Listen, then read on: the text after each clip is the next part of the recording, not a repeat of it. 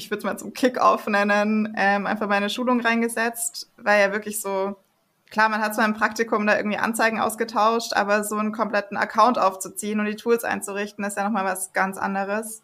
Ähm, und uns dann so an dieser strategischen Herangehensweise langgehangelt und ich gehe auch immer mega motiviert aus so Schulungen raus. Also Input ist einfach, keine Ahnung, dann setze ich mich da abends noch hin und äh, habe einfach Bock, das alles umzuwandeln und greifbar zu machen.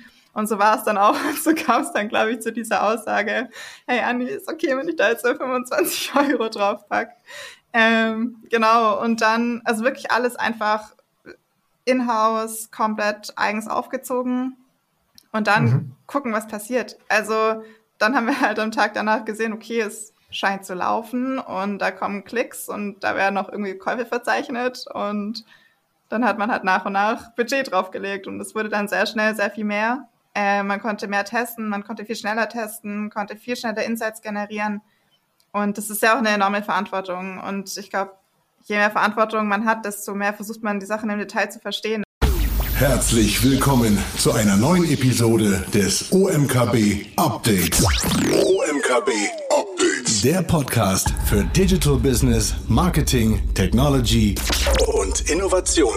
Dich erwarten Erfolgsstories, Insider-Tipps und echte Mehrwerte mit den OMKB-Hosts Shahab Hosseini, Christoph Steger und Mario Rose.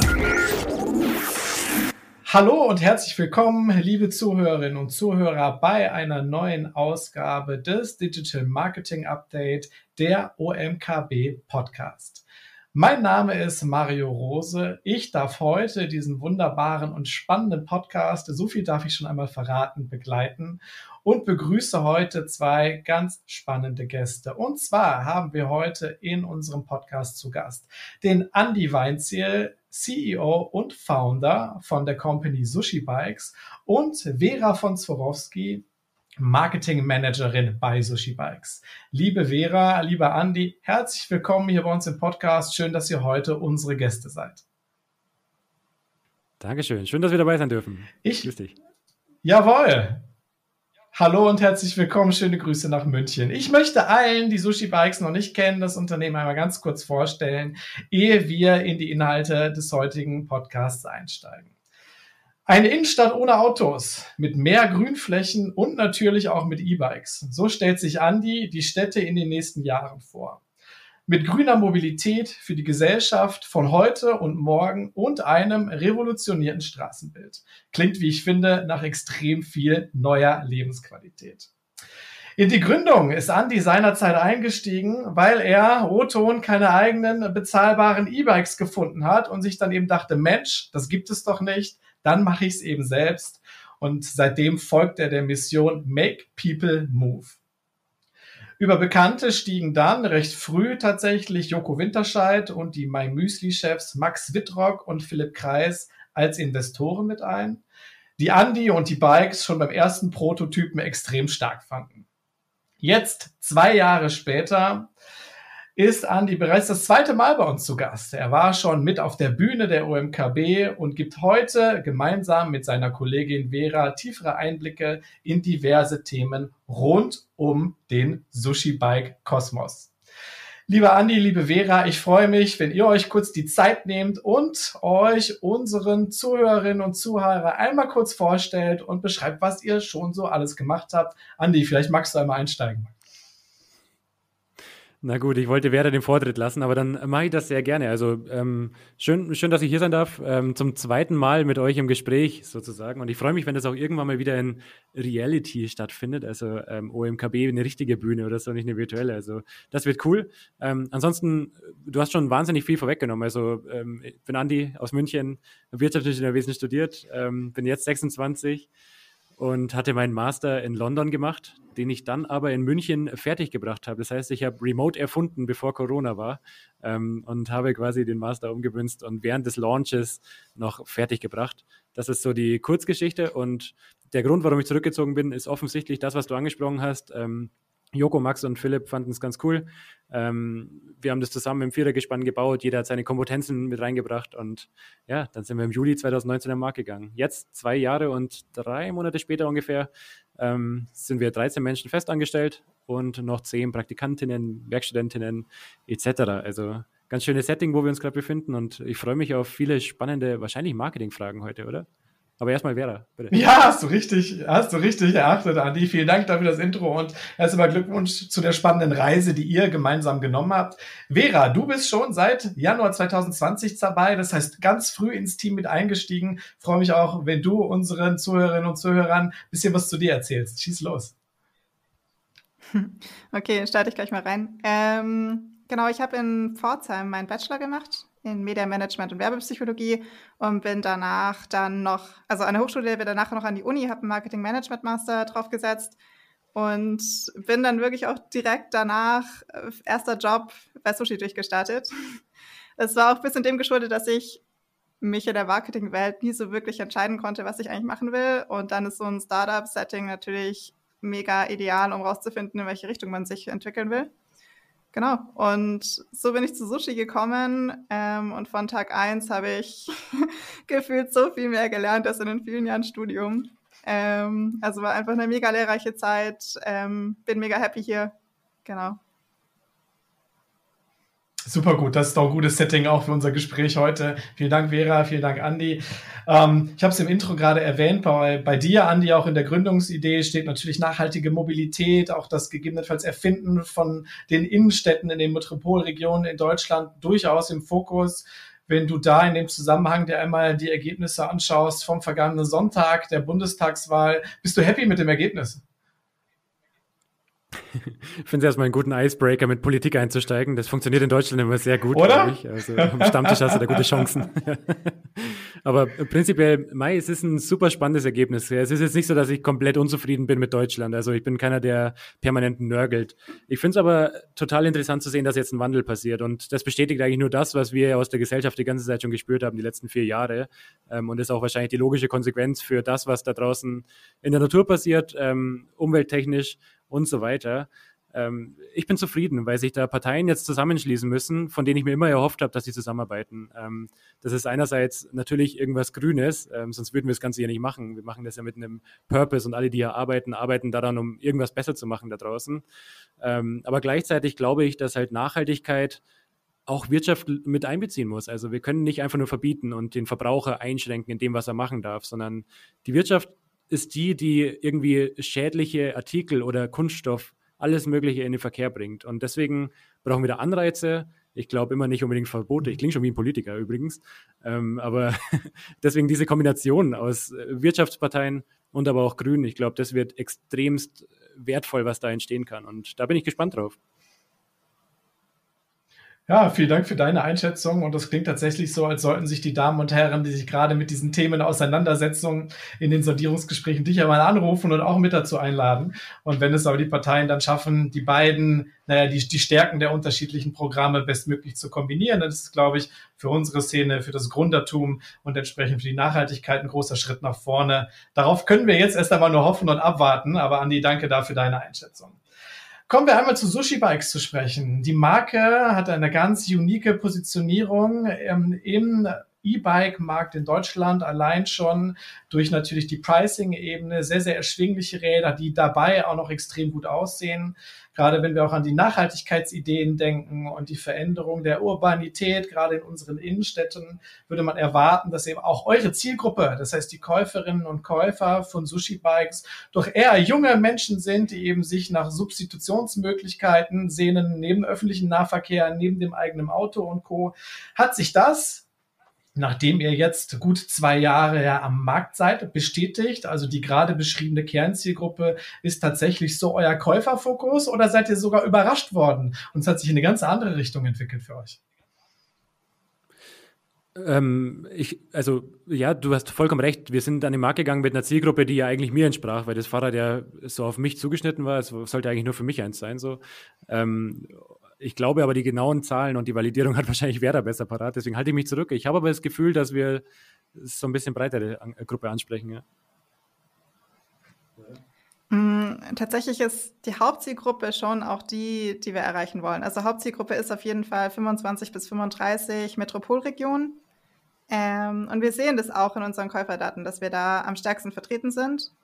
Es ist nur, glaube ich, so, dass wir auch hier intern voll oft das Bild haben, dass unsere Zielgruppe viel älter ist. Ähm, weil, und also die Kurve erstmal fällt super, super flach ab. Also wir haben die 25, 35-Jährigen, die vor den Peak ausmachen, aber dann haben wir auch noch ähm, einen super starken Anteil an plus 35-Jährigen, noch über 35 Prozent plus 45-Jährige mit dabei. Also es ist wirklich ein okay. schwacher Abfall. Mhm.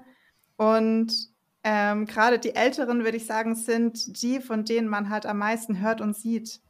Also das klingt erstmal überraschend, aber zum Beispiel in unserer Facebook-Community sind es vor allem über 50-Jährige, die sich da rege austauschen, einfach wirklich Ambassadoren sind, ähm, redebedürftig sind, proaktiv sind und sowas bleibt da natürlich voll hängen. Und gerade die Jüngeren, die die Hauptzielgruppe ausmachen, von denen hört man und sieht man nicht so viel.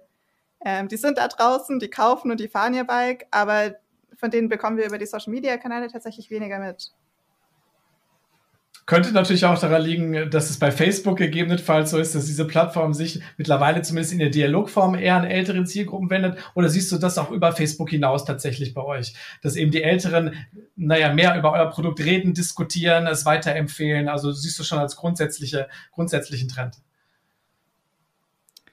Nee, es ist auf jeden Fall Facebook geschuldet. Also wie gesagt, diese Gruppe, okay. es spielt sich alles auf Facebook ab.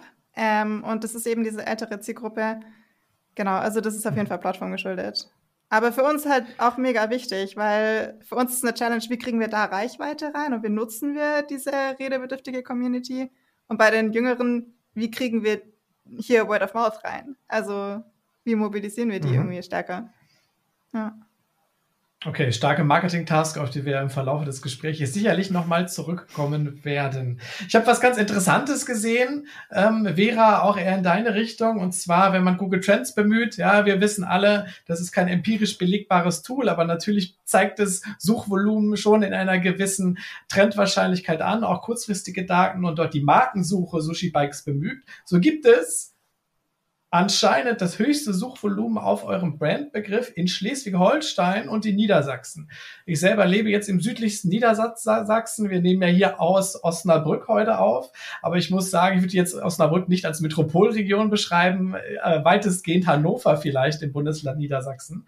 Hast du dafür, gibt es dafür irgendeine Erklärung? Ist das Zufall? Hängt das mit dem Markennamen zusammen, der gegebenenfalls dann eben auch mal unterschiedlich geschrieben wird? Ähm, was würdest du dazu sagen? ähm, ja, also ich stimme dir absolut zu. Die Ergebnisse sind überraschend. Ähm, es ist ja definitiv woll, also würde ich wollen, dass wir in Metropolregionen stärker vertreten sind, äh, beziehungsweise da andere Bundesländer an erster Stelle stehen. Ich könnte mir wirklich vorstellen, dass egal wie du Sushi Bikes schreibst, komplett andere Ergebnisse bekommst. Also mhm. es war wahrscheinlich so die Herstellersuche, ähm, bei Google Trends kann man ja einfach nach dem Herstellernamen, nach der Marke suchen. Genau, genau so ist ähm, es. Tatsächlich, ja. also ich, ich weiß so aus Google Keywords Analysen, dass Sushi Bags in allen möglichen Versionen, Varianten geschrieben wird, nur nicht so, wie man es eigentlich schreibt. also zusammen, klein, Sushi Bike, Sushi E-Bike. Okay. Und ich könnte einfach wetten, dass jede Suche zu einem komplett anderen Ergebnis führt. Ja, witziger Effekt dazu. Ich hatte einmal in, ähm, ja. Entschuldige, Mario, ich hatte einmal kurz reingeschaut in Analytics und habe dann Vera gefragt, warum sie denn auf so ein Keyword, ich glaube, es war E-Biele, ähm, also das äh, L statt dem K oder irgendwie sowas war da im, im, im Keyword-Manager drin. Und ich dachte, sie hat sich da einfach vertippt, aber das war, glaube ich, auch Absicht, weil da irgendwie ein starkes Volumen drauf war. Also das zum Thema, die Menschen tippen da irgendwas anderes ein teilweise und äh, wir müssen da trotzdem drauf bieten. Mhm. Also das war irgendwie ein smarter Ansatz, glaube ich. Ja, die Google-Suche ist auf jeden Fall ein großer ja, also Kreativpool an Schreibweisen, das muss man feststellen. Ähm, worauf ich hinaus will mit der Frage ist, gerade auch Richtung Zielgruppendefinition, es ist dann aber nicht so, dass ihr für euch auch in der Perspektive große Wachstumsmöglichkeiten seht, auch in der Peripherie, vielleicht im ländlichen Raum, sondern ihr seht schon, dass noch massig Wachstum auch eher in der urbanen Zielgruppe möglich ist und dann gegebenenfalls sogar auch, wie ich es jetzt interpretiere für mich, in älteren Altersgruppen, also 35 plus, vielleicht sogar 50 plus? Oder ähm, was denkt ihr jetzt für euch die spannendste Zielgruppe, wenn ihr an weiteres Wachstum denkt?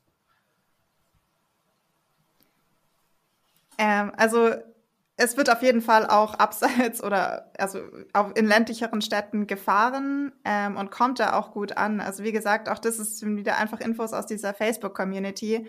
Da bekommen wir täglich so viele Bilder von Fahrern rein, die ihr Sushi halt wirklich super, super stark umgebaut haben. Also alle möglichen Zubehörteile verbaut, wie Sattelstütze, Vorbauerhöhung, ergonomischer Lenker und sich halt ihr Bike so gebaut haben, wie sie es brauchen. Und dann machen die damit Touren. Also wir sehen Sushi-Bikes bepackt mit äh, Bikepacker-Taschen, ähm, wofür das Bike ja nicht konzipiert wurde. Aber es ist machbar und es wird dafür genutzt und es macht den Leuten Spaß.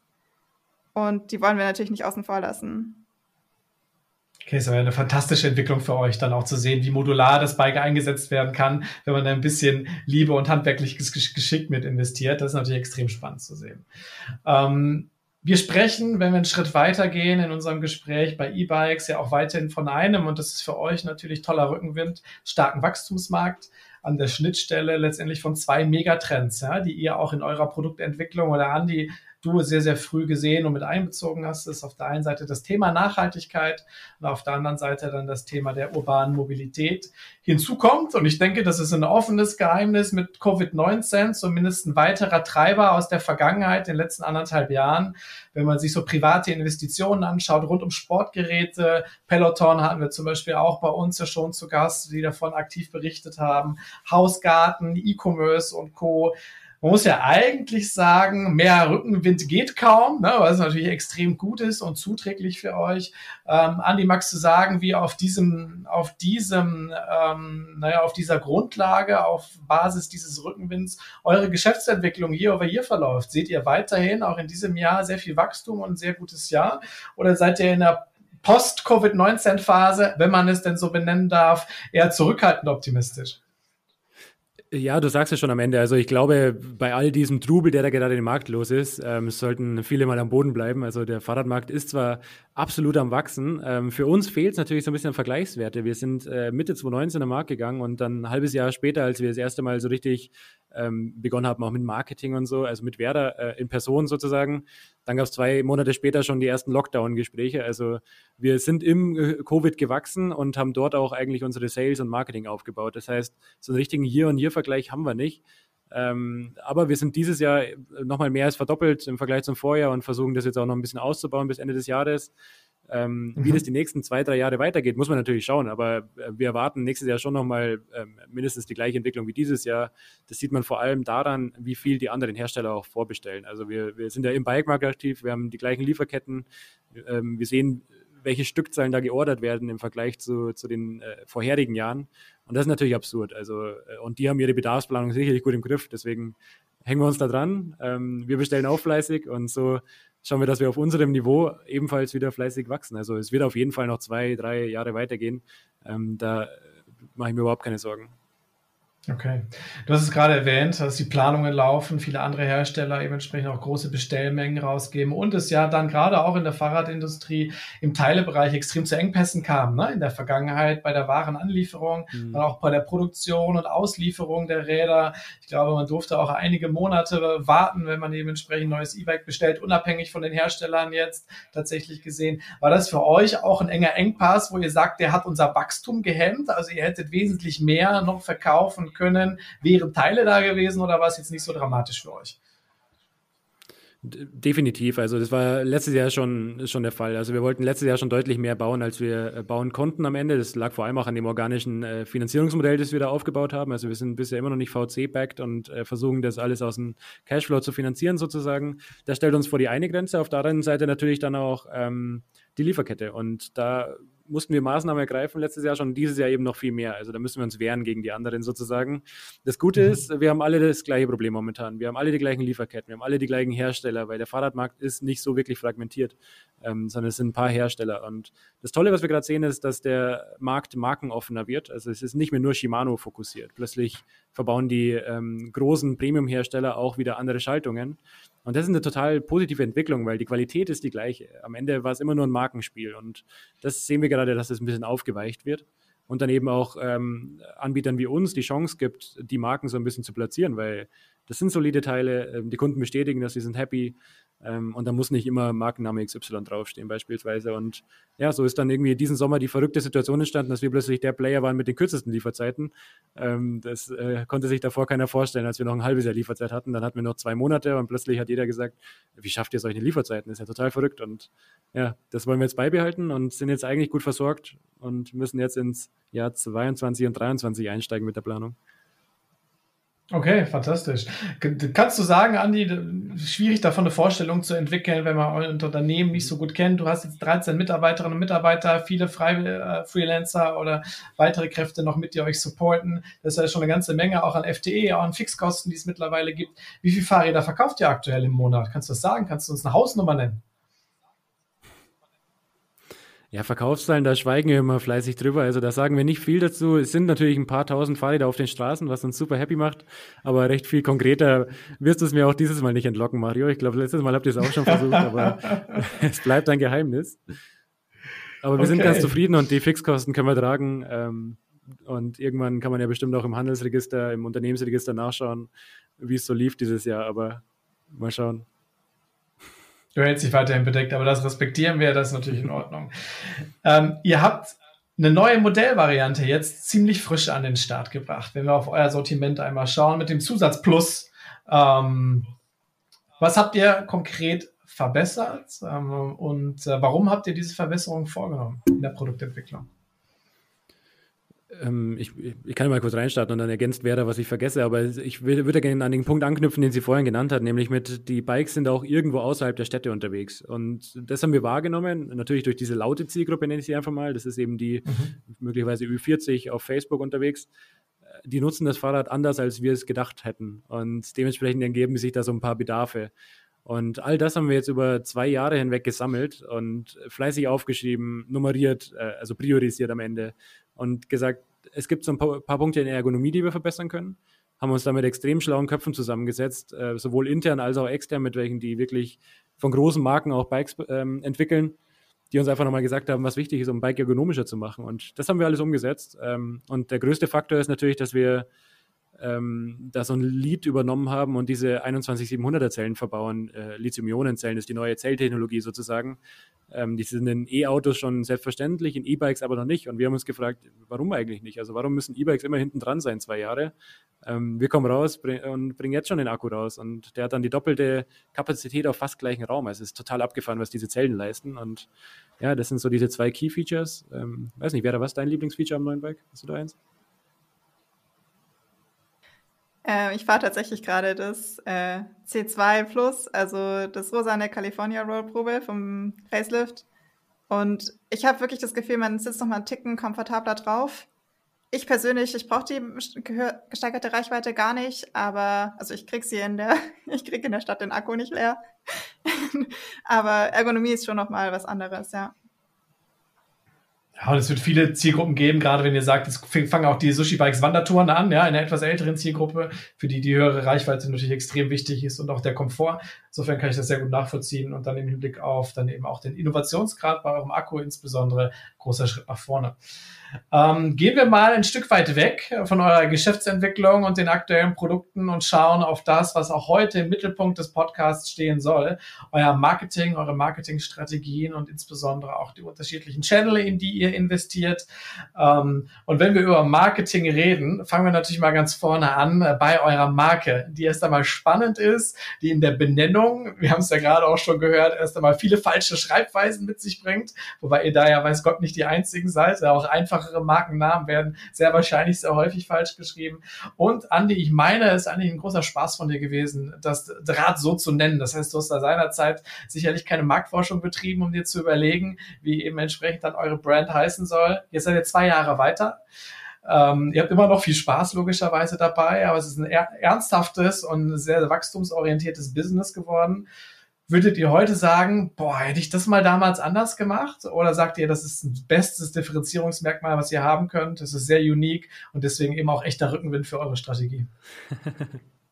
Ja, ja, den Gedanken hatte ich damals. Ähm, ist das ein Name, mit dem ich mich lange wohlfühle? Weil er, stand, er entstand ja so ein bisschen aus dem Spaß auch. Also wir, wir hatten sämtliche Namen wirklich versucht zu erheben und abzustimmen und die waren alle super professionell wahrscheinlich. Auch mit der Agentur mal gesprochen, ob die vielleicht Ideen haben wir waren mit nichts happy so richtig oder, oder Marken waren auch geschützt. Also im Bike-Bereich ist auch alles geschützt, was irgendwie mit Velo oder Tech irgendwie zu tun hat. Also da mhm. muss man dann auch noch aufpassen.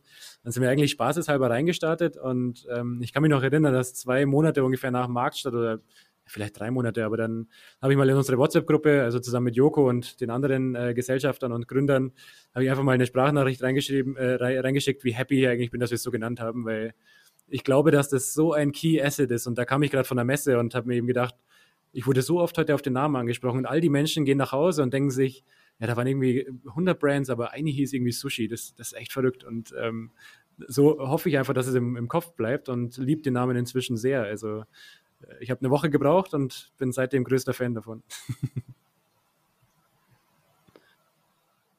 Vera, hast du eine andere Perspektive als Marketing-Expertin, die eben auch natürlich jeden Tag mit der Marke arbeitet? Oder ähm, freust du dich auch eher über dieses Differenzierungsmerkmal und den Markennamen, der im Kopf bleibt?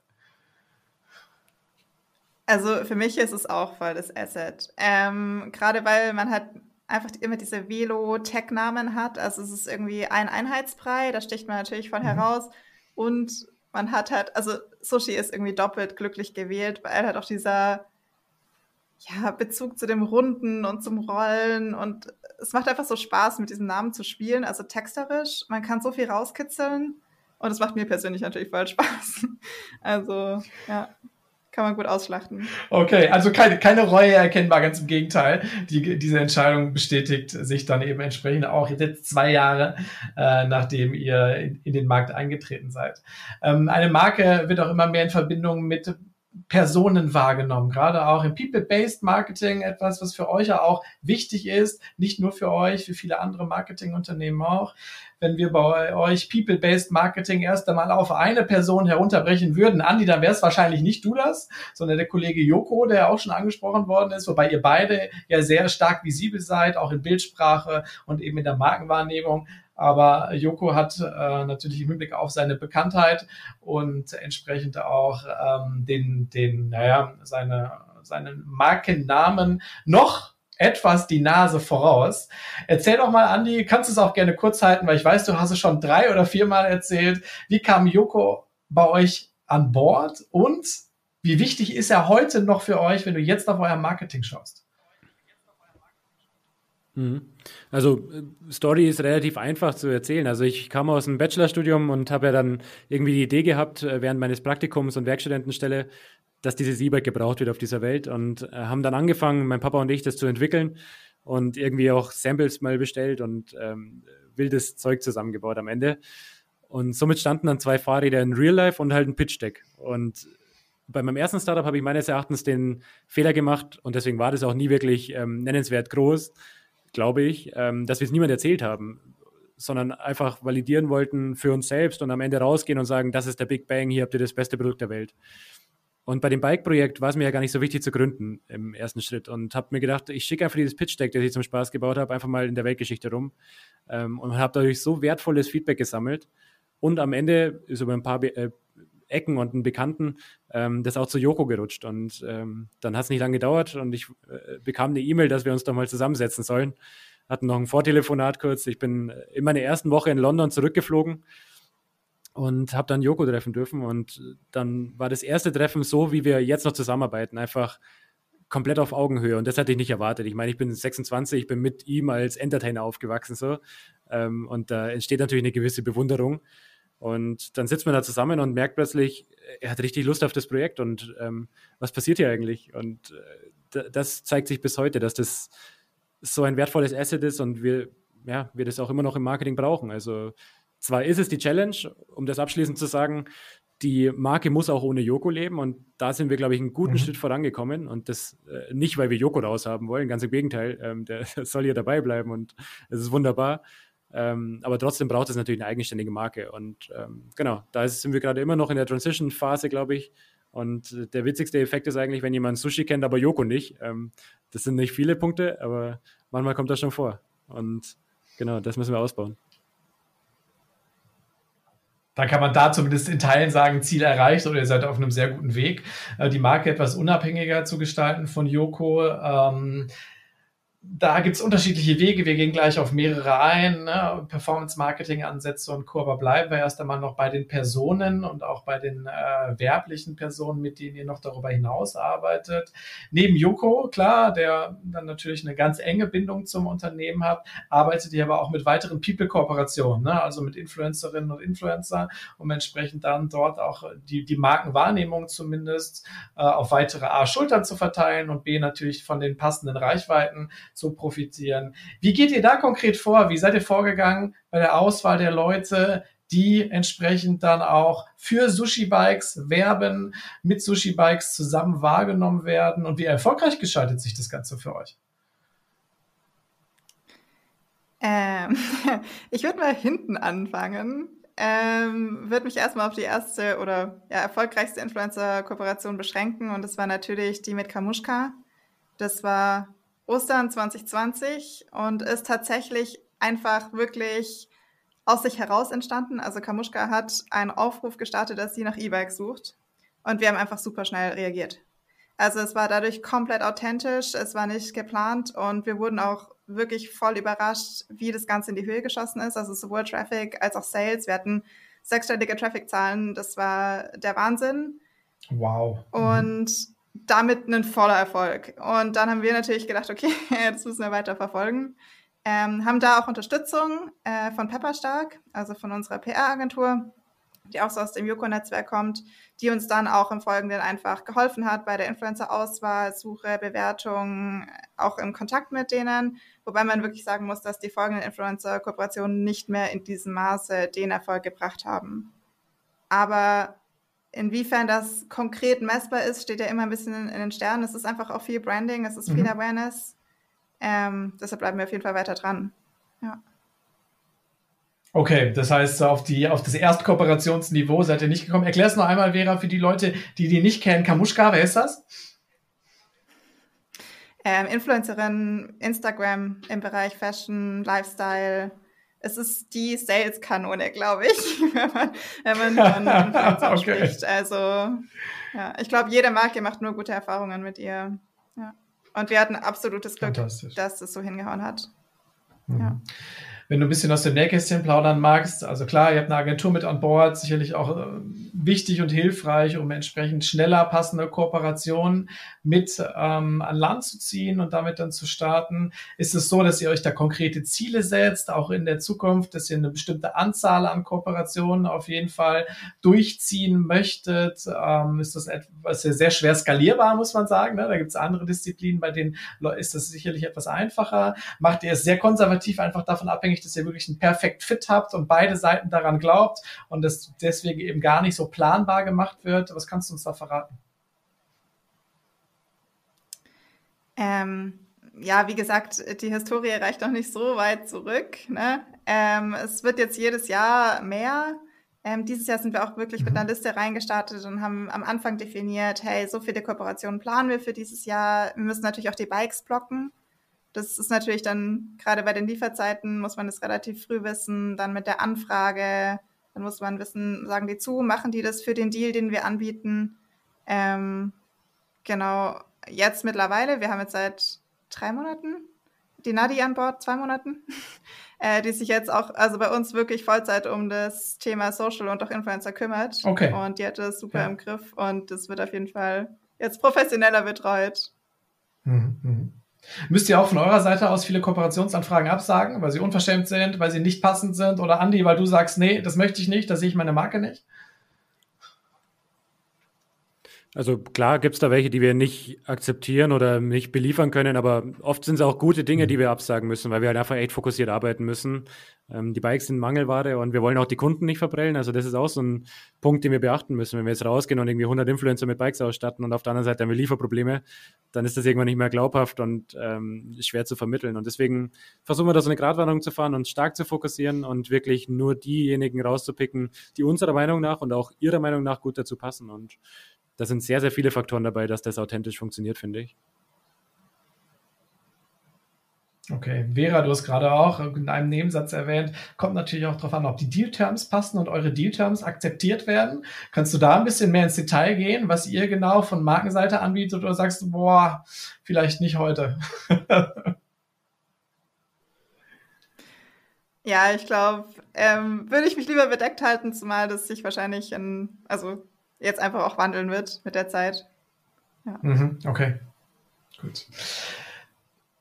Personal Brand Marketing, ich habe es gerade erwähnt, ne, von Yoko kommt, hin jetzt über euren aktuellen Influencer-Kooperationen. Ich meine, sechsstellige Traffic-Zahlen sind natürlich enorm. Das ist ja ein extremer Boost sicherlich gewesen, gerade im Blick auf Awareness-Aspekte und Co. Sind aber, weiß Gott nicht, eure einzigen Säulen. Ihr habt euch sehr, sehr stark weiterentwickelt, einen hohen Reifegrad, so wie ich finde, wenn ich drauf schaue, auf eure Aktivitäten auch erreicht in unterschiedlichen Disziplinen und unter anderem, klar, seid ihr ja auch letztendlich als äh, E-Commercer sehr, sehr stark äh, im Fokus mit euren Shop-Umsätzen und Co. Wenn man mal auf euren Shop schaut und so ein bisschen guckt, was ihr für Conversion-Pixel eingebunden habt und in welchen Netzwerken ihr arbeitet, dann stößt man ja eigentlich auf alle Big Names, die man erwarten würde. Ist auch nicht überraschend. Also Google inklusive des Shopping-Ökosystems beispielsweise. Dann natürlich die Facebook Conversion Pixel. Dann ist Pinterest mit dabei, was Sinn macht in der Bilderwelt, die ihr kreiert.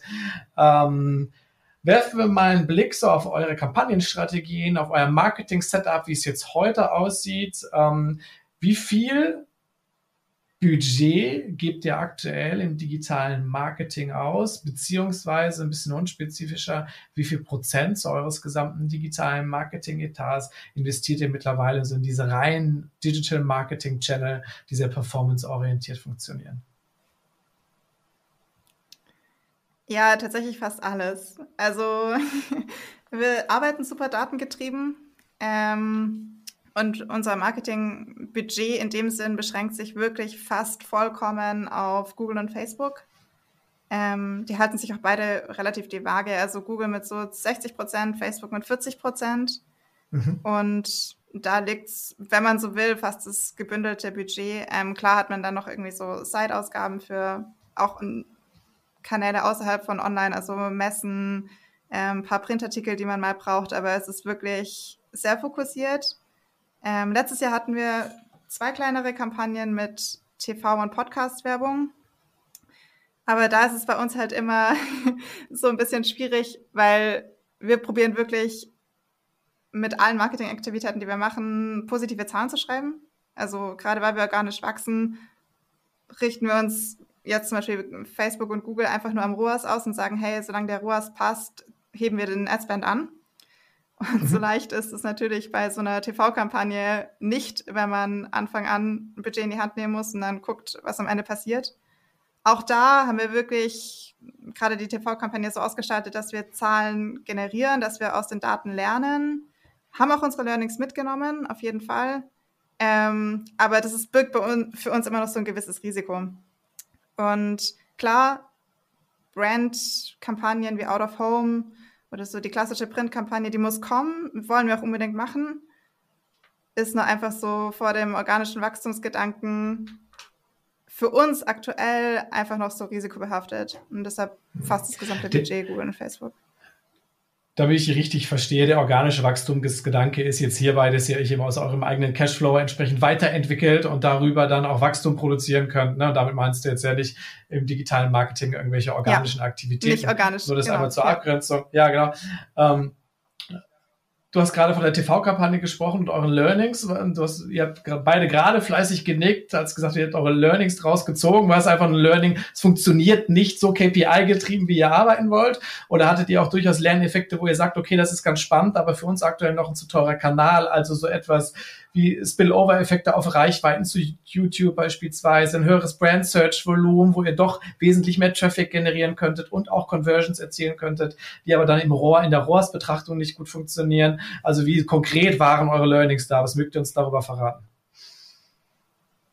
Mm, gerade TV haben wir super Learnings generiert. Also zum einen Zielgruppen-Learnings, die wir, die teilweise neu für uns waren, teilweise validiert mhm. wurden. Mhm. Ähm, vielleicht, also wenn es interessant ist, würde ich näher drauf eingehen. Ähm, oh, unbedingt. TV Nimm dir gerne die Zeit. Oder also TV-Senderauswahl anhand von Affinitäten. Und da sind wir natürlich dann mit der Agentur diese verschiedenen Channels durch oder Kanäle durchgegangen, ähm, haben mhm ausgewählt und am Ende blieben noch zwei übrig und wir mussten uns zwischen D-Max und einem anderen Sender entscheiden.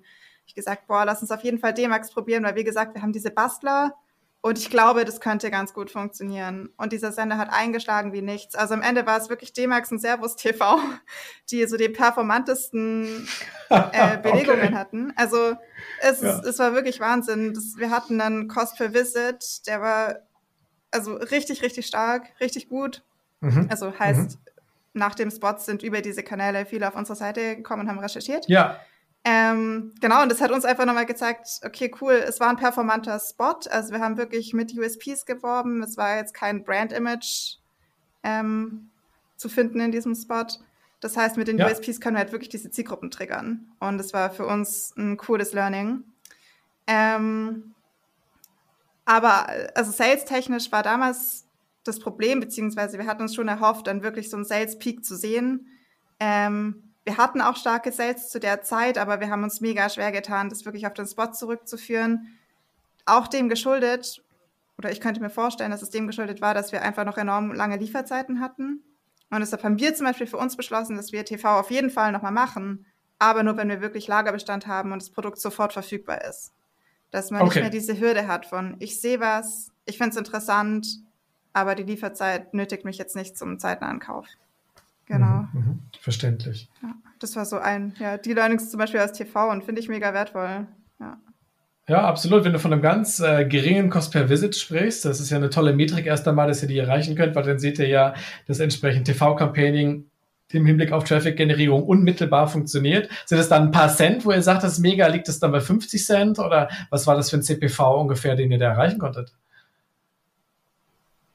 Ähm, der lag schon so bei 2 Euro. Aber okay. also wirklich, wirklich, das ist ein starker Wert für TV. Ja. Sehr gut. Ja, cool. Nur als Einschätzung natürlich ganz spannend zu wissen. Ihr habt gesagt, jetzt ist fast euer Marketing-Game ein Performance-Only-Game, wenn ich das so zusammenfassen darf. Also viel Google und äh, Google Shopping-Ökosystem entsprechend, sicherlich auch Facebook-Ads und auch Automatismen letztendlich im Facebook-Ökosystem. Wir kennen das selber ganz gut bei uns rund um OMKB, rund um Think11 und diverseste Channel, in denen wir auch aktiv sind und, und wissen, dass es ein Thema ist, das beherrscht man nicht mal so eben von Anfang an. Ihr habt ganz frische angefangen in euren Accounts, mit euren Marken entsprechend dort zu werben und das ganze Thema aufgebaut. Ähm, Vera und Andi, wie, wie geht man daran, wenn man vor diesem Berg steht, vielleicht die Kompetenzen noch nicht im Unternehmen hat und dann aber beginnt, sich eben diese Performance-Welt zu erschließen? Wie war euer Wissensaufbau da? Ähm, das, das finde ich ganz spannend. Ich, ich will nur einen Kommentar loswerden, bevor ich dann an Werder übergebe, weil ich kann da wahrscheinlich gar nicht so viel zu sagen, außer dass ich es halt mit beobachtet habe und schon immer sehr viel involviert bin in, in Reports. Aber ich kann mich noch erinnern, wie wir im Februar 2020 angefangen haben und Werder mich gefragt hat, ob sie jetzt wirklich ähm, 25 Euro am Tag ausgeben darf. Ähm, also so haben wir irgendwie begonnen und das äh, klingt total verrückt. Ja. Wir haben uns daran getastet und gar nicht wohlgefühlt und irgendwann waren es 100 Euro am Tag und ja, ähm, und, und ähm, so hat sich das, glaube ich, ein bisschen entwickelt. Aber die Story kann wahrscheinlich Werder ein bisschen besser erzählen, wie sie das angefühlt hat. ja, also es war wirklich genau so. Ähm, wir haben uns da so, ich, ich würde es mal zum Kick-Off nennen, ähm, einfach mal eine Schulung reingesetzt, weil ja wirklich so, klar, man hat zwar im Praktikum da irgendwie Anzeigen ausgetauscht, aber so einen kompletten Account aufzuziehen und die Tools einzurichten, ist ja nochmal was ganz anderes. Ähm, und uns dann so an dieser strategischen Herangehensweise langgehangelt und ich gehe auch immer mega motiviert aus so Schulungen raus. Also Input ist einfach, keine Ahnung, dann setze ich mich da abends noch hin und äh, habe einfach Bock, das alles umzuwandeln und greifbar zu machen. Und so war es dann auch. So kam es dann, glaube ich, zu dieser Aussage, hey Andi, ist okay, wenn ich da jetzt so 25 Euro draufpack. ähm, genau, und dann, also wirklich alles einfach in-house, komplett eigens aufgezogen und dann mhm. gucken, was passiert. Also dann haben wir halt am Tag danach gesehen, okay, es scheint zu laufen und da kommen Klicks und da werden noch irgendwie Käufe verzeichnet und dann hat man halt nach und nach Budget draufgelegt und es wurde dann sehr schnell sehr viel mehr. Äh, man konnte mehr testen, man konnte viel schneller testen, konnte viel schneller Insights generieren und das ist ja auch eine enorme Verantwortung und ich glaube, je mehr Verantwortung man hat, desto mehr versucht man die Sachen im Detail zu verstehen. Also ich würde schon behaupten, dass ich mich da sehr schnell sehr tief reingefuchst habe in alles. Genau. Und zum Beispiel Facebook haben wir dann wirklich bis Juni diesen Jahres selber gemacht, also komplett Content-Produktion, ähm, ein Business Manager eingepflegt, analysiert, ausgewertet, okay, optimiert. Ja. Ähm, und ist auch immer gut gelaufen. Also klar tauscht man sich irgendwie mit anderen Leuten aus dem Netzwerk dazu aus und ähm, sucht nach anderen Meinungen. Jeder hat immer eine andere Meinung und eine andere Strategie parat. Ähm, und ich glaube, wir müssen, wir sind immer noch in der Phase, wo wir Dinge ausprobieren wollen. Mhm. Ähm, aber man hat irgendwie auch einfach dann über die Zeit so ein tiefes Verständnis für das Produkt, für die Marke gewonnen, für die Customer Journey, dass man, glaube ich, gut daran tut, das wirklich im ersten Prozess eigens aufzusetzen. Mhm. Ähm, genauso Google. es, es, es wurde am Anfang ein bisschen stiefmütterlicher behandelt, würde ich sagen. Ähm, aber auch da, so eine Shopping-Kampagne war dann schon immer so Selbstläufer. Und dann hat man ein bisschen rumgespielt und irgendwann wurden wir, glaube ich, durch unsere gestiegenen Google-Spendings von so einem Growth Manager entdeckt und sind da wirklich, also bin ich mega dankbar dafür, in so ein Google Growth Programm reingerutscht, wo man dann eben auch einen Account Manager an die Seite gestellt bekommt und den kompletten Account anschaut, durchgeht, in unserem Fall neu aufgesetzt hat. Auch da habe ich einfach wieder mega viel gelernt ähm, mhm. Und ich finde es voll wichtig, da wirklich offen zu sein, ähm, alles nach bestem Wissen und Gewissen zu machen, aber sich auch wirklich immer wieder vorzuschreiben, so hey, ich kann das Produkt und ich verstehe, wie die Leute ticken. Zum Beispiel bei Google war so ein Learning für mich, Best Practice ist immer, oder auch, auch bei Facebook, immer auf den Shop, immer auf das Produkt leiten. Und wir haben es getestet, weil ich auch gemeint habe, ja, ich, ich weiß nicht. Also so website-technisch fände ich es, glaube ich, schlauer. Wir leiten auf die Startseite und wir haben es getestet und das Outcome war wirklich, ähm, Lead auf die Startseite hat besser konvertiert, weil ich glaube, den Leuten fehlt sonst die Journey. Das ist ein erklärungsbedürftiges Produkt. Ähm, die wollen so viel wissen und es geht alles verloren, wenn man direkt aufs Produkt leitet. Die meisten verstehen dann nicht mehr, dass es ein E-Bike ist, sondern denken, es ist ein Fahrrad. Das war auch so ein Learning in der, in der Creative-Konzeption, weil wir halt wirklich noch so die Kommentare unter den Ads durchlesen. Da kamen Kommentare wie 999 Euro ist doch nicht billig für ein Fahrrad. So, ja, nee. Ja, okay. Ist, ist cool, dass du das nicht siehst. Das ja, sieht vielleicht zu gut aus dafür, ne? Deswegen erkennt es der ein oder andere nicht. Das kann ja sein. Ja. Das Produktdesign zu gut, zu attraktiv. Ja, ja okay. und so Learnings ähm, generiert man on the go. Und man merkt auf jeden Fall, auch wenn du darüber sprichst, wäre, dass es insbesondere jemanden braucht, der eben dieses Thema ja für sich annimmt und dann auch eine gewisse Spaß und eine gewisse Passion entwickelt. Sich da richtig reinzuknien, Creatives zu testen, eine Lernkurve mit aufzubauen und ähnliches, bis man dann eben entsprechend auch durch sowas wie ein Google Growth Programm beispielsweise auch externe Unterstützung von außen erhält oder sich diese aktiv holt. Das hast du gerade auch was ganz Spannendes gesagt, wie ich finde, weil du hast ja jetzt ja echt anderthalb Jahre mindestens viel Herzblut reingesteckt, um diese Systeme zu lernen lernen und zu durchdringen. Und jetzt habt ihr aber zumindest Facebook nicht mehr in der eigenen Hand, sondern habt euch eine Agentur mit an Bord geholt. Ähm, was war da für euch äh, die, die grundlegende, der Grund für, dass ihr das gemacht habt? Auf jeden Fall Manpower. Ähm, Gerade Facebook ist ein super, super pflegeintensiver Kanal.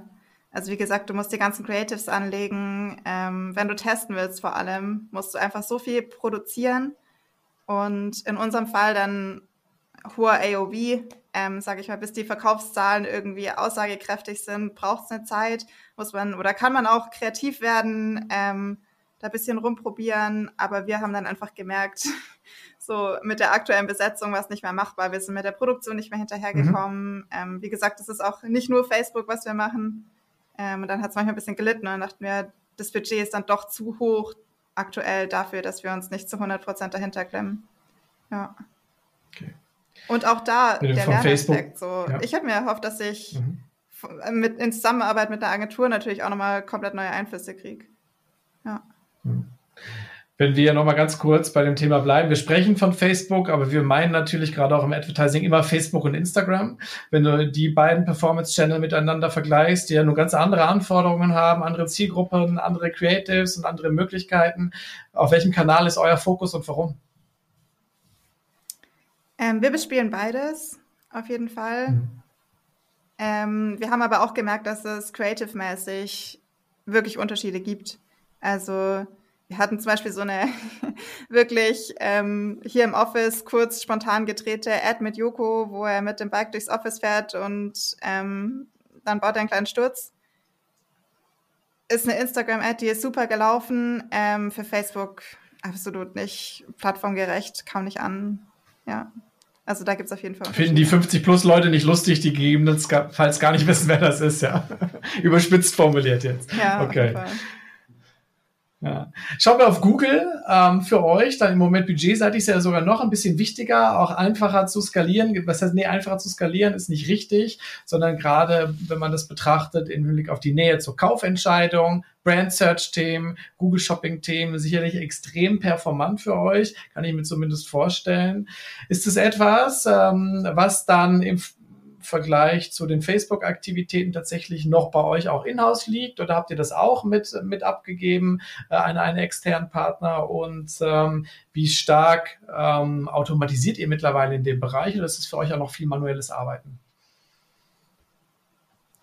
Also wir haben Google aktuell noch in-house. Also ich betreue gerade den Google-Kanal. Wie gesagt, dann in Zusammenarbeit mit so einem, also ich habe einen Weekly Call mit zwei Google-Ansprechpartnern, die mir dann mhm. ähm, ja, Antworten auf viele Fragen geben. Und ja, also ich würde sagen, es ist so ein etappenweiser Aufwand oder Google ist, glaube ich, der Aufwand, den man sich macht. Ähm, Gerade wenn halt die Zahlen dann einbrechen, dann muss man schon sehr, sehr, sehr tief rein, um zu gucken, woran es liegt. Es ist nicht jetzt wie bei Facebook, dass ich sage, ja, okay, dann deaktiviere ich diese kleine Kampagne, sondern die Probleme liegen halt tiefer.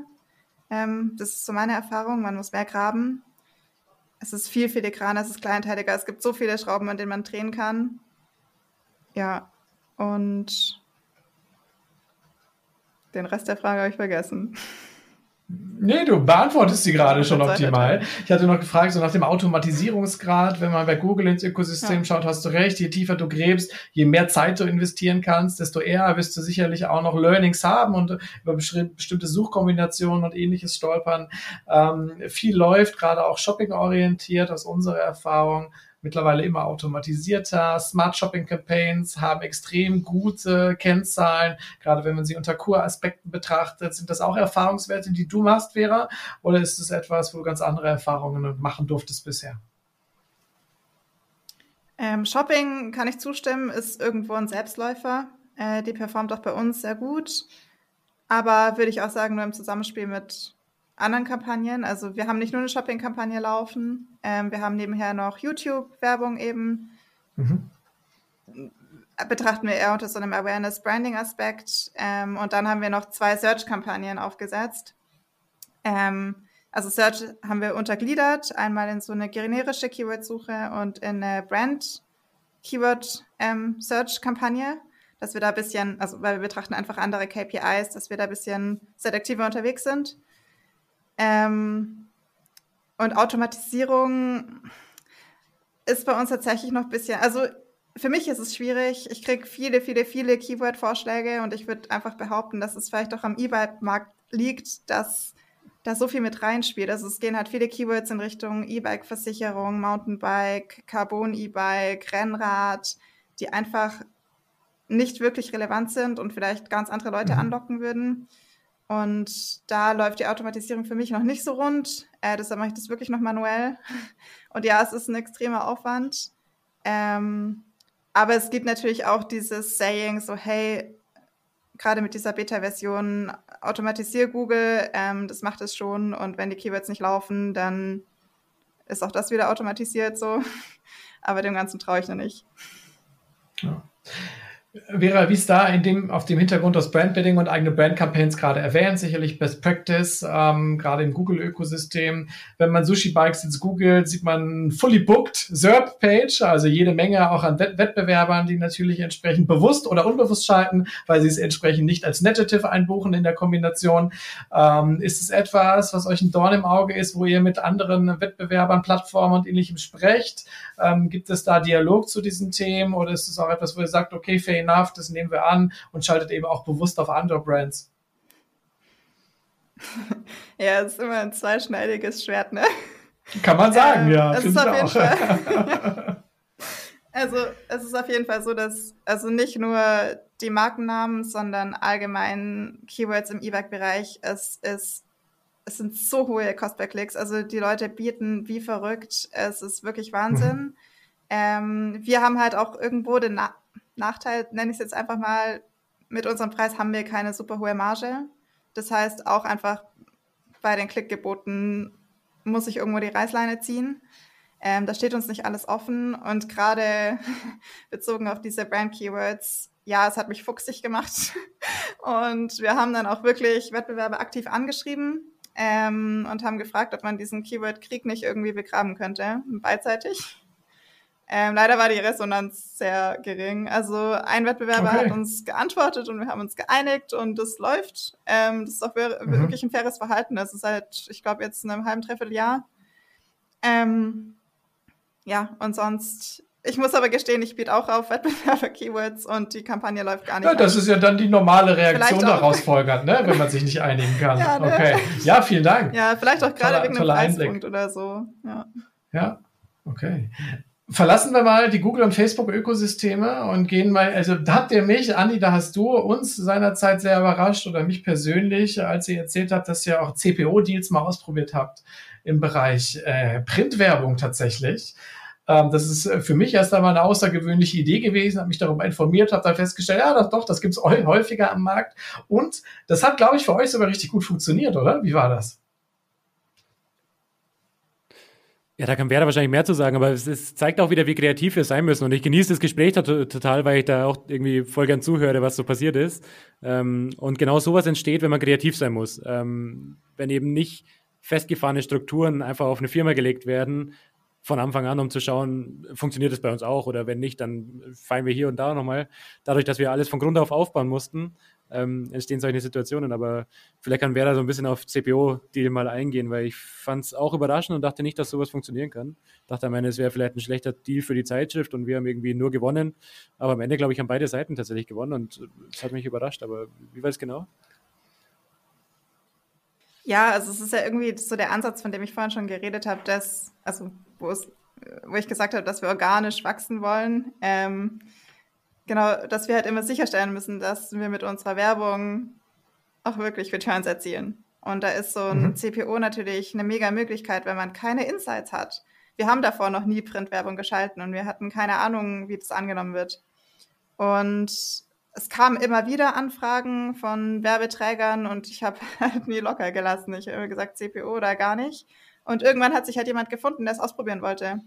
Und dann haben wir das gemacht. Es war ähm, ein Zeitungsverlag in dem Fall, also wirklich Tageszeitung. Ähm, haben da ein CPO-Deal aufgesetzt, von dem ich ja, also das kann man ja easy berechnen. Ne? Ich kann unsere ähm, Cost per Acquisition und dann geht es halt in die Verhandlung. Man hat ja nichts zu verlieren. Und das Schöne ist, glaube ich, halt, dass beide Seiten ja pushen. Ne? Also wir wollen eine coole Anzeige schalten, wir geben uns Mühe bei der Kreation. Und die Zeitung im Gegensatz, also es lief, glaube ich, über drei Wochen in dem Fall, immer mal wieder in verschiedenen Blättern, also auch wirklich Tageszeitung, Beileger, hat verschiedene ähm, Formate getestet. Und die haben auch am Ende nochmal Gas gegeben. Die haben halt zwischendrin, haben sie sich noch den Zahlen in, äh, erkundigt und mhm. dann hieß es halt so, okay, cool, dann platziere ich euch hier nochmal und da nochmal. Und die hatten natürlich auch einen Druck, dass was bei rumkommt. Und wir haben mega Insights generiert. Zum Beispiel Beileger ähm, nee, hat nicht performt. Ähm, Tageszeitung umso mehr, auch Tagesinsights, ähm, Content Surroundings haben wir viel durch, durchgemacht und uns angeschaut. Ähm, ein Insight war von uns dann auch noch, dass wir natürlich das Ganze mit einem Incentive Trackbar gemacht haben. Ne? Also das wir hatten eben ein Incentive als Beigabe. Über einen Code konnten wir dann die Sales nachvollziehen. Und wir haben im Nachgang der Kampagne wirklich nochmal so die Sales in der Region angeschaut. Und dann haben wir gemerkt, dass wir einen viel höheren Sales Uplift haben in der Region, als wir über die Codes wirklich vermutet hatten.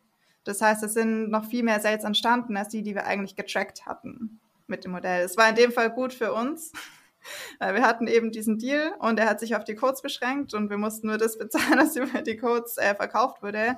Aber der Insight war wahnsinnig wertvoll. Also auf Basis von diesen getrackten oder eingelösten Codes war es eine Kampagne, ja, okay, ähm, haben wir gemacht war jetzt mhm. nicht outperforming, aber als wir dann dieses, diese Sales in der Region nochmal angeschaut haben, war es wirklich so, okay, nee, da ist doch ganz schön viel mehr bei rumgekommen.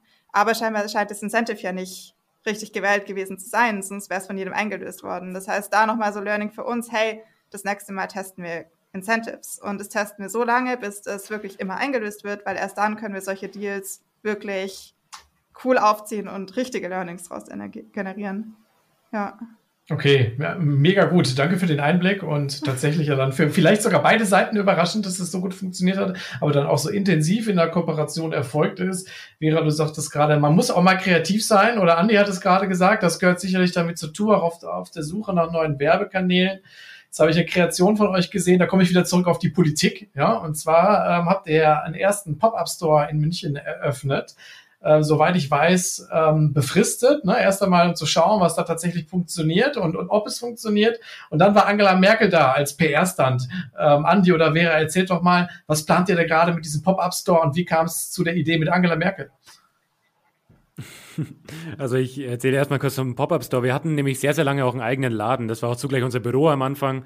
Dann wurde das leider irgendwie ein bisschen zu klein quasi oder zu groß für den Laden, also je nachdem, wie man sieht. Aber es stand fest, wir brauchen einen kleinen Laden und ein großes Büro und mussten das splitten. Das heißt, ähm, wir waren von Anfang an überzeugt, dass so ein Store-Konzept funktionieren kann. Wir haben da eine relativ kalkulierbare Conversion Rate, äh, die ist auch relativ verlässlich. Und dementsprechend sind für uns Stores momentan auch Business Cases. Also es ist nicht so, dass das nur Marketingkampagnen sind, sondern äh, die kann man ganz okay mhm. berechnen eigentlich. Und ja, ähm, dann, dann äh, war Angela Merkel da, ähm, natürlich als Doppelgänger, ich glaube, das muss man dazu sagen, als ähm, Disclaimer weil ich es einfach ein wahnsinnig spannendes Experiment finde. Und ähm, ja, more to come, aber sie hat als initiale Kampagne mal den Laden eröffnet. Was noch so passiert, äh, verfolgt ihr am besten auf den sozialen Kanälen, würde ich vorschlagen. das ist eine schöne Punchline, um ein paar Follower zu generieren. Aber ja, nachvollziehbar. Ähm, und ähm, was messt ihr das dann auch ganz klar KPI-driven? Schaut ihr, was habt ihr da gegebenenfalls für Citations auf in berichteten Medien? Bringt das für den Traffic? Ob Search-Volumen gibt auf Angela Merkel und Sushi-Bikes? Also seid ihr da auch sehr KPI-driven oder ist das dann auch einfach mal nur Spaß? Also die Kampagne haben wir noch gar nicht so wirklich gestartet. Das war mehr so ein ja. Nebeneffekt, dass sie da kurz vorbeischaut. Also es war gar nicht wirklich geplant, dass sie da vorbeigeht. Ähm, aber das, was noch kommt, das, das kommt noch. Und das tracken wir dann auch vernünftig. Und da bin ich gespannt, was so passiert. Ähm, genau deswegen machen wir es. Es ist einerseits eine Spaßidee. Und ich habe gesagt, mhm. wir nehmen jetzt einfach mal, auch da wieder der Punkt, wir müssen kreativ sein. Und wir nehmen da ein bisschen Budget in die Hand und schauen mal, was sowas bewirkt. Also vielleicht kann ich beim nächsten Mal ein bisschen mehr scheren, ob es totaler Quatsch war oder ob es wirklich was gebracht hat. Aber es könnte ein kleiner Thumbstopper sein. Ich glaube, das ist euer Fachbegriff, oder? Im, im Marketing. Und ja, ja, auf jeden Fall kommt der vor, ne? Cool. Okay, apropos Thumbstopper, ähm, ich mache mal noch einen ganz kleinen Kanalsprung zu einem Kanal, auf den ich gerne noch zu sprechen kommen möchte und dann gehen wir noch in die Ausblickphase, weil wir jetzt schon tatsächlich uns fast eine Stunde lang sehr, sehr gut unterhalten, wie ich finde. Ähm, wir haben uns beim letzten Mal, und da passt das Thema Thumbstopper ganz gut dazu, auch wenn das Nutzungsverhalten ein bisschen anders ist auf der Plattform, über TikTok unterhalten. Das wäre natürlich auch TikTok-Content par excellence. Angela Merkel, ich habe gesehen, es ist ein bisschen ruhiger bei euch geworden in der Content Creation. Ist es eher ein HR-Thema gewesen, wo ihr durch die Nachbesetzung jetzt dann tatsächlich auch wieder aktiver werdet? Und glaubt ihr, dass ihr in diesem Kanal noch richtig richtig viel Upside habt, sowohl organisch als auch paid? Oder hat das andere Gründe und ihr seht einfach eure Zielgruppe dort nicht, respektive keine guten, keine guten äh, KPIs? Ja, also ganz generell glaube ich tatsächlich dann, was Johannes von Snox auch äh, in unserem letzten Meeting auf der OMKB-Bühne gesagt hat, wenn den Kanal, dann richtig. Und das haben wir einfach mal zwei mhm. Wochen probiert und den ähm, intensiv oder vielleicht auch einen Monat intensiv bespielt, um zu schauen, was springt bei rum. Und auch Ads haben wir auf TikTok ausprobiert, da müsste Vera Learnings sharen, aber am Ende stand für uns fest, solange wir nicht den Headcount haben, um das wirklich intensiv zu betreuen und täglich da was Cooles, Kreatives zu schaffen, dann lassen wir es lieber bleiben. Ähm, und Johannes hat einmal mehr Recht gehabt. Okay, bedeutet aber im Umkehrschluss, dass ihr den Kanal dann mit entsprechenden Kapazitäten sehr wahrscheinlich nochmal aufnehmen werdet und viel Upside seht oder lasst ihr die Finger davon? Für den Moment. Ja, wie war der denn, Werder? War er gut oder war er schlecht? Ich weiß gar nicht auswendig. Also es war halt, also organisch jetzt im, im klassischen Sinne ähm, ist es halt erstmal natürlich, erfordert ziemlich viel Manpower. Der Kanal muss mit ganz anderem mhm. Content bespielt, bespielt werden und der muss erstmal produziert werden. Ähm, und Ads ist es leider das Gleiche. Also auch da produzierst du Ads explizit für TikTok und haben wir gemacht. Ähm, schon mit der Aussicht, okay, das werden jetzt keine Converter, also wir werden da keinen krassen, keine Sales dadurch generieren, aber haben uns doch Traffic erhofft und der ist einfach nicht in der in dem Maße rübergeschwappt, wie wir es uns erhofft hatten. Wir hatten aber auch einfach nicht wahnsinnig viel Budget. Also okay. wir sind vorsichtig reingegangen, vielleicht zu vorsichtig. Ähm, ist nicht ausgeschlossen, dass wir es nochmal probieren, aber dann halt mit wirklich viel Budget all in und das war gerade noch nicht drin. Nicht mit ja. 25 Euro am Tag wie seinerzeit. okay. Ja, verstehe ich. Hat mal cool. Dann machen wir ja, absolut. Dann machen wir einen, Haken unter TikTok und auch einen Haken erst einmal zumindest für das, was wir heute in einem Gespräch schaffen rund um das Thema digitales Marketing. Ähm, ich möchte noch auf ein, zwei Punkte zu sprechen kommen. Und zwar Kaufentscheidung hat natürlich auch ganz viel zu tun, gerade auch in eurem Markt mit Produkterlebnis. Natürlich habe ich äh, Retourenmöglichkeiten und ähnliches. Und ich habe mir mal umgeschaut, weil ich habe auch überlegt, tatsächlich überlegt, in, äh, mir ein Sushi-Bike zu gönnen, weil ich auf der Suche bin nach einem passenden Untersatz, um meine neun Kilometer bis zum Arbeitsort entsprechend ein bisschen CO2-neutraler zu gestalten, als ich das bisher tue. Und habe jetzt mal geschaut, aus Osnabrück, wenn ich das Fahrrad erstmal Probe fahren wollen würde, müsste ich ungefähr 150 Kilometer fahren. Nach, ich weiß es gar nicht mehr genau wohin, mindestens Dortmund oder Bremen in die andere Richtung.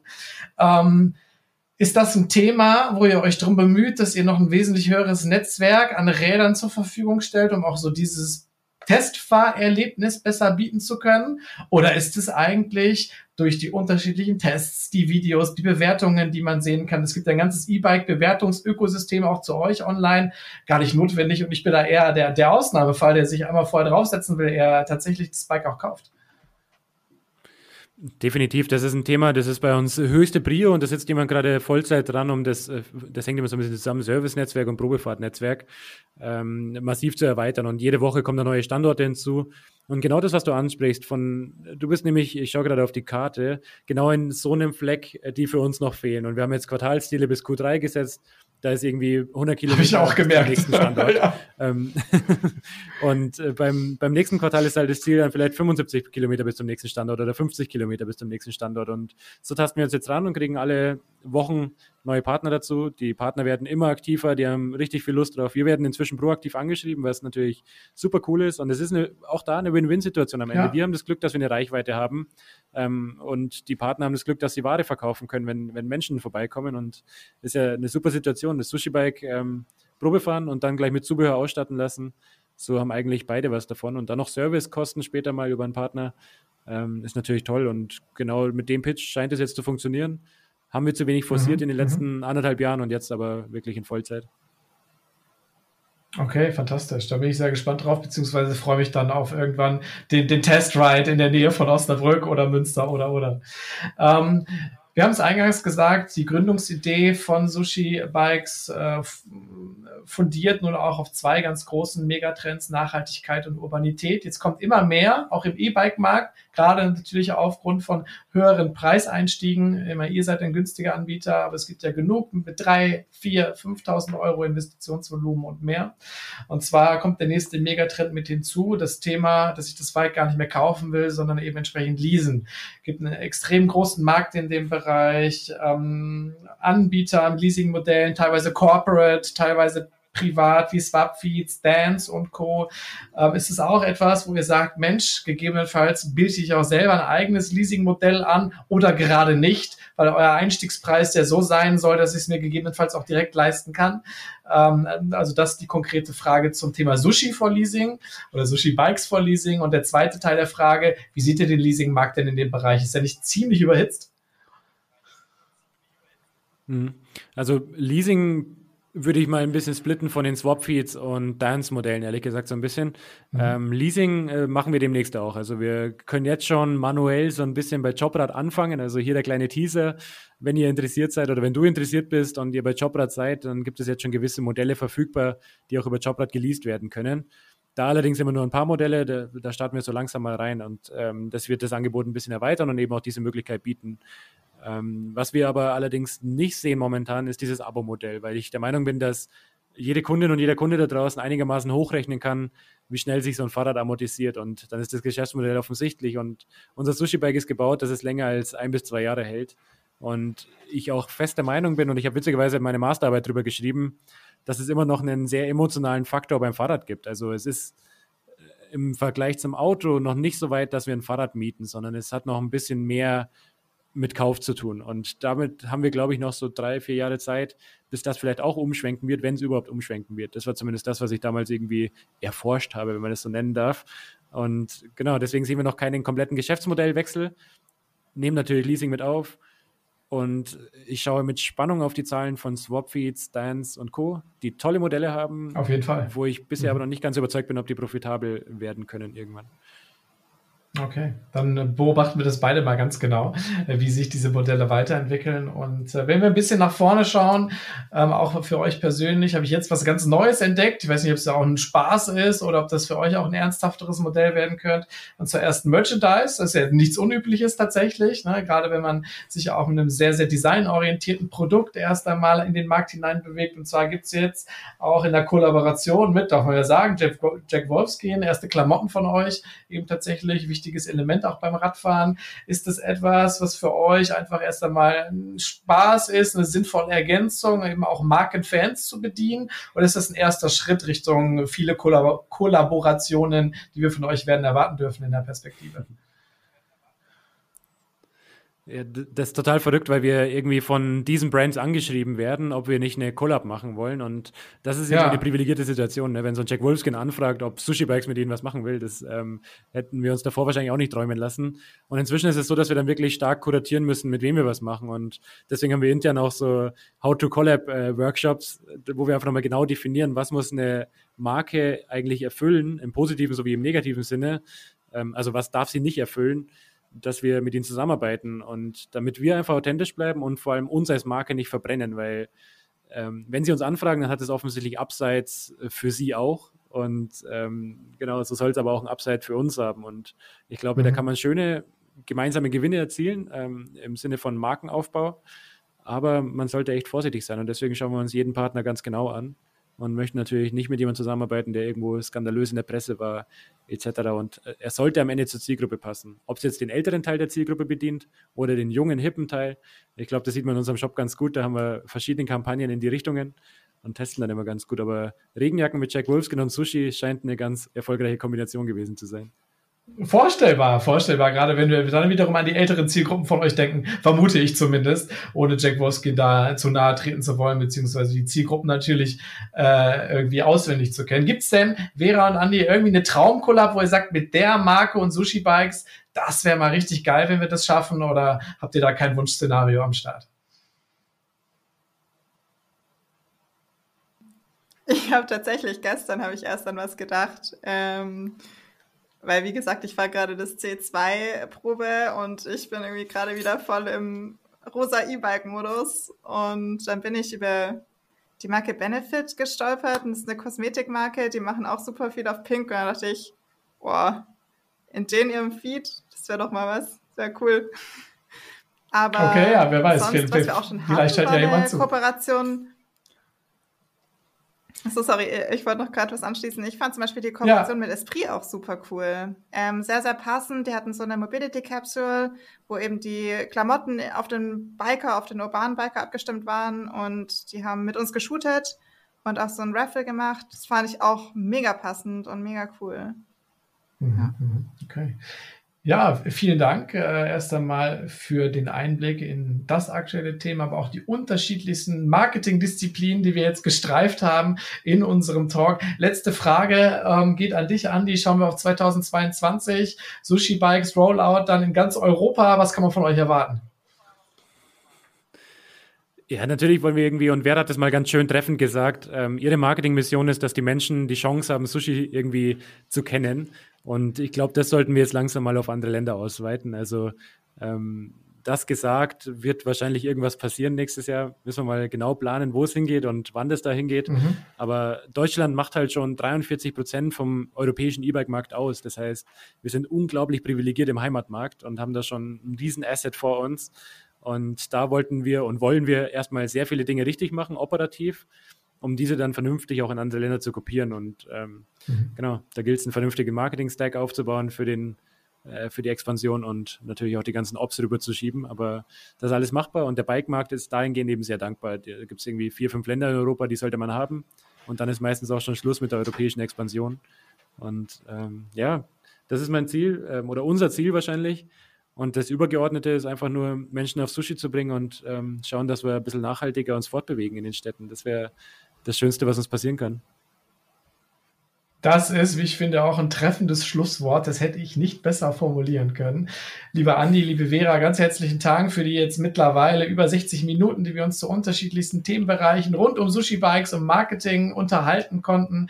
Ich fand es super kurzweilig, ganz authentisch, auch von unserer, von eurer Seite. Und vielen Dank für die unterschiedlichen Insights, die ihr heute mit uns und dann natürlich auch unserer Community geteilt habt. Und ich freue mich, kann mir vorstellen, es war nicht das letzte Mal, dass wir uns begegnen, wenn wir auch eure Reise Reise weiter begleiten können und uns vielleicht im nächsten Jahr dann wiedersehen auf einer unserer Konferenzen. Andi, du hast es gesagt, du würdest dir wünschen, auch mal wieder mit Menschen zusammenzukommen und sowas persönlich zu erleben. Ich darf hier schon mal viel verraten. Es wird die OMKB im nächsten Jahr auch wieder physisch geben. Wann und wo genau, das werden wir natürlich zu gegebenen Zeitpunkt dann auch entsprechend launchen. Und das ist auch etwas, worauf wir uns natürlich auch mega freuen. Ganz herzlichen Dank an euch. Schöne, schöne Grüße nach München und bis bald. Bleibt gesund und munter. Danke, Mario. Adios. Vielen, vielen Dank.